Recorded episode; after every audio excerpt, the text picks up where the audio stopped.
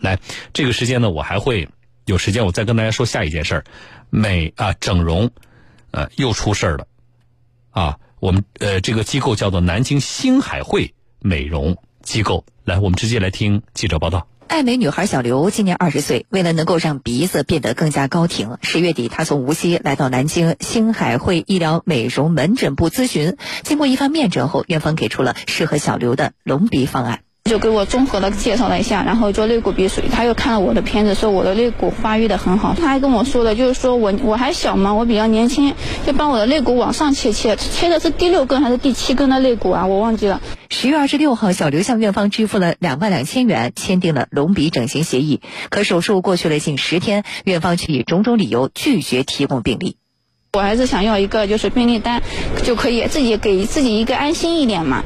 然后他们就不给，怎么说都不给，就是说我给你开个证明，然后证明上写的就是综合鼻整形，然后也没说什么我做了什么肋骨啊。那么小刘为何无法拿到属于自己的手术病历呢？十一月四号，记者和建邺区卫生监督所工作人员来到该美容机构，门诊部人事行政部主管表示，当天在给小刘做完手术之后，医生和他的助理都有事儿。至于为何后来没有补定力，他也说不上来。门诊部人事行政部主管吴文胜，医生和助理都有事。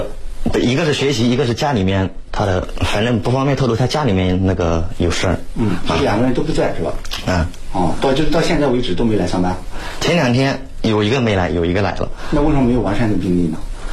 这我不知道啊。在卫生监督所工作人员的再三要求下，院方才出具了小刘的手术病历，但是病历中最为核心的手术记录的相关内容却不在其中。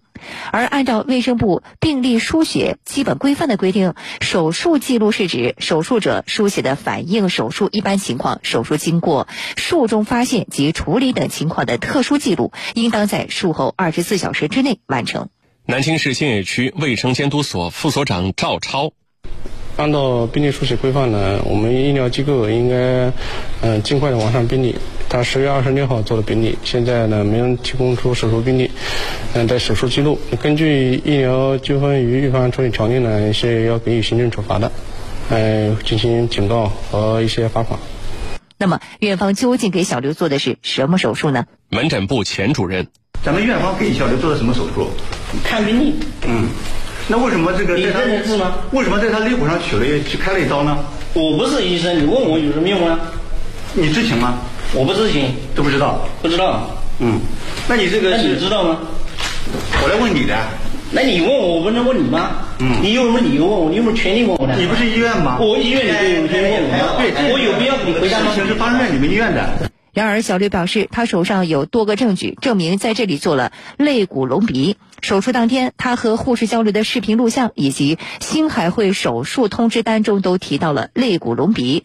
另外，医生取过肋软骨后，腹部还留有一个长两公分、至今未完全愈合的疤痕。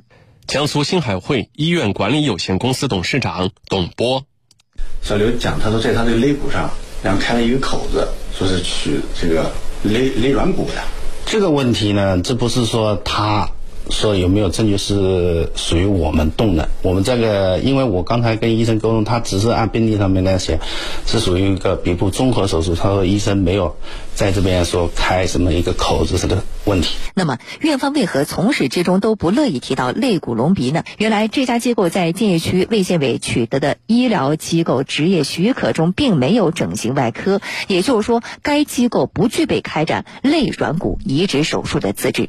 南京市建邺区卫生监督所副所长赵超，如果是超范围的话，就按照《医疗机构管理条例》进行警告、罚款，情节严重的进行调整，下一步进行立案调查。此事的后续，我们也将继续关注。好了，情节严重的调证就是吊销是营业资格证吗？啊，那我觉得这个叫来曝光一下南京。星海汇美容机构，来，我们爱美的女孩注意一下，你怎么就敢让这种机构在你身上开刀子啊？你听听采访里面，从董事长到医生，哪一个说话着调？听起来像正经人吗？